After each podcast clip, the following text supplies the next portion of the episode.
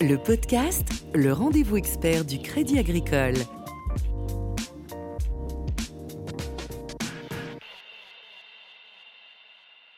Bonjour à tous et bienvenue dans le podcast, un podcast consacré à la microfinance. On l'avait vu dans les derniers épisodes, l'Occident, par le biais de ses banques centrales, maintient l'économie sous perfusion grâce au déblocage de capacités d'endettement inédites. Dans les pays en voie de développement, en revanche, l'horizon économique est un peu plus fragile. Depuis le début de la crise sanitaire, l'Institut de la finance internationale estime à environ 100 milliards de dollars la fuite de capitaux de marchés émergents. On pourrait également ajouter des écarts de taux de dette de ces pays qui augmentent, des exportations en berne, des prix des matières premières qui chutent, et un tourisme quasiment au point mort. Alors dans ce contexte, comment les institutions de microfinance très présentes sur le terrain s'organisent pour continuer d'aider les plus fragiles de ce monde globalisé face à une récession qui s'annonce très dure socialement. On va tenter de s'y pencher avec Eric Campos, directeur euh, de la RSE de Crédit Agricole SA et directeur général de la Fondation Gramine Crédit Agricole. Bonjour à vous. Bonjour Gabriel. Avant de se pencher sur euh, l'actualité du microcrédit à proprement parler, comment euh, les populations les plus pauvres, y compris celles d'ailleurs qui bénéficient du microcrédit dans les pays développés, euh, vivent la crise sanitaire actuelle et est-ce que les, les conséquences économiques et sociales sont déjà là?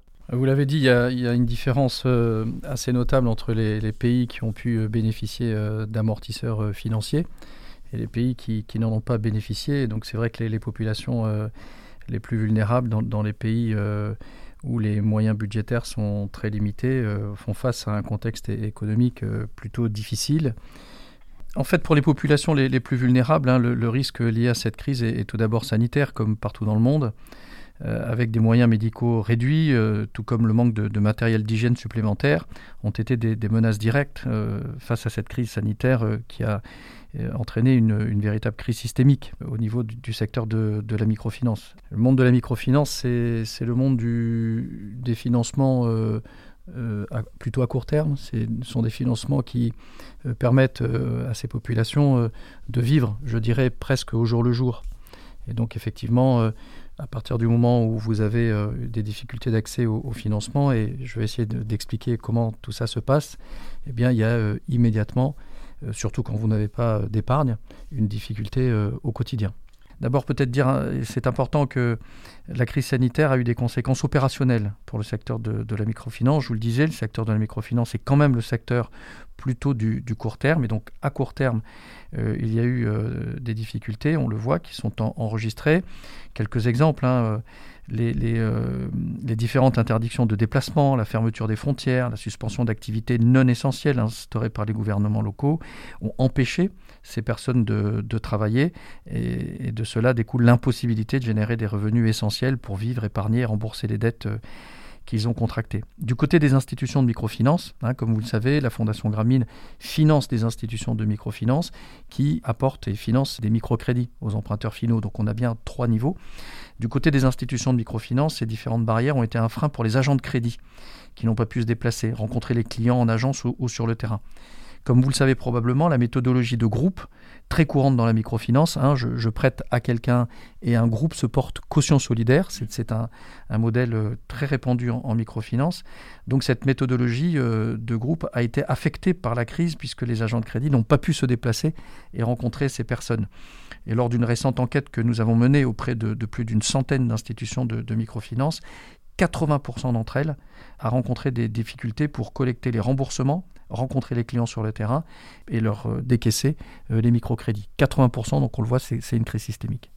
La crise euh, du Covid, a déclenché, on l'a vu en tout cas en Europe, une hausse de demande de crédit des entrepreneurs et micro-entrepreneurs. Dans le monde, j'imagine, ça doit être la même chose, une accumulation de dettes chez les prêteurs. Comment des institutions internationales de microfinance comme les vôtres se préparent à gérer cet afflux massif de demandes de prêts? Alors, euh, la crise du Covid a déclenché effectivement euh, un fort impact sur la liquidité dans le secteur de la microfinance. Concrètement, hein, les institutions ont des niveaux de trésorerie plus faibles que prévu, et cela est dû euh, notamment au report des, remboursements qu'elles offrent à, leurs clients. Et de manière générale, ces reports ont été recommandés d'ailleurs par les gouvernements et les régulateurs locaux. certains ont même obligé les institutions à immédiatement accorder trois mois, voire six mois de report d'échéance. Certains même d'ailleurs vont jusqu'à 12 mois en fonction des pays dans lesquels nous, travaillons. ce manque de liquidité empêche ensuite et va empêcher ensuite de répondre à la demande de crédit des clients pour les institutions. C'est notamment le cas en, période de saison agricole qui commence par exemple en, Afrique de l'Ouest.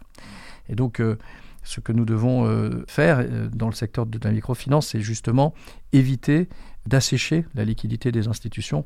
Et on va le voir, euh, les prêteurs internationaux ont travaillé depuis le mois de mars sur le report et la Fondation a notamment organisé euh, une rencontre euh, d'un peu moins de, 30 prêteurs internationaux autour d'une charte de bonne conduite pour éviter d'assécher euh, nos partenaires et les, secteurs de la microfinance au travers de moratoires qu'on accorde très très vite dans des procédures allégées. C'est ce qu'on a appelé un pledge un Covid-19 pledge pour reprendre le nom barbare.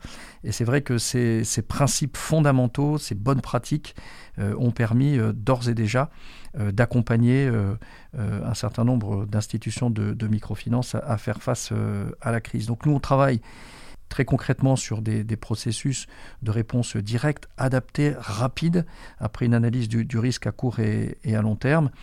Et après avoir essuyé une première vague de, de report d'échéance à un chiffre, à peu près 35 à 40% de, nos emprunteurs nous ont demandé à l'échéance d'avril euh, des reports d'échéance. Donc ça a touché euh, un tiers de, notre portefeuille. On a accepté euh, bien évidemment après un, travail d'analyse, ce qui a permis de donner une, vraie bouffée d'oxygène à ces institutions. Mmh. On va reparler de ces reports et notamment du coût du risque qui est lié à ces reports mais vous parliez de moratoires internationaux. Ça sous-entend que actuellement il y a des initiatives internationales oui. Entre institutions de, microcrédit, c'est essentiel en fait. Oui, je pense que c'est. Travaillez pas en vase clos. Non, je pense que c'est d'ailleurs, euh, c'est vraiment remarquable. Le secteur de, la microfinance est euh, financé euh, assez peu par des banques locales et beaucoup par des prêteurs internationaux. Ces prêteurs internationaux se sont très vite réunis. Il y a eu dans le monde deux grandes initiatives, l'une qui a été animée par la Fondation Grameen Crédit Agricole, l'autre qui a été animée par Triple Jump et, Symbiotics, que sont des, grands fonds euh, de financement de, ce secteur. Les deux convergent sur la nécessité de surtout pas rajouter la crise à la crise et d'être très rapide dans les analyses, très rapide dans l'octroi de, de reports d'échéance. Et pour l'instant, je, dois dire que les résultats sont plutôt positif, ce qui montre bien que euh, nous sommes face à une crise euh, mécanique qui a été euh, la conséquence d'un arrêt des activités et que si on prend les choses avec suffisamment de, responsabilité, nous avons les moyens de faire en sorte que cette crise soit moins importante, moins impactante, moins intense que celle que l'on pouvait craindre. Euh, sur le coût du risque, euh, on en a discuté en off avant de s'installer en studio.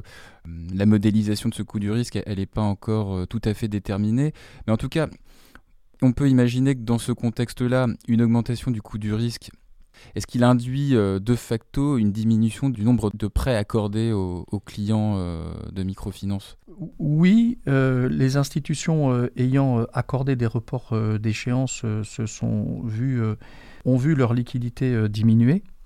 Très clairement, il y a des, euh, emprunteurs qui euh, sont dans des situations difficiles et donc objectivement, il y a une montée des risques. À l'échelle des partenaires de, la Fondation, nous avons trois quarts de nos partenaires, donc un peu moins de 75%, qui ont vu une augmentation du risque assez rapidement. Et aujourd'hui, cette augmentation touche 91% des institutions de microfinance. vous voyez qu'on est parti euh, euh, de 20 à 30%, 75% très vite, et maintenant on est à 90%. Donc clairement, il y a une, montée euh, des risques. Ce que les institutions ont fait rapidement, c'est d'accorder des reports d'échéance euh, aux clients pour éviter de les étrangler et éviter de se trouver dans des situations euh, euh, particulièrement dramatiques. Et donc, le secteur de la microfinance a fait de même vis-à-vis des, institutions. Donc, la chaîne s'est bien mise en place. On a trois types de risques. On a un problème, le problème de l'équité, je vous l'ai dit, ce sujet, je pense qu'on le règle plutôt de façon responsable.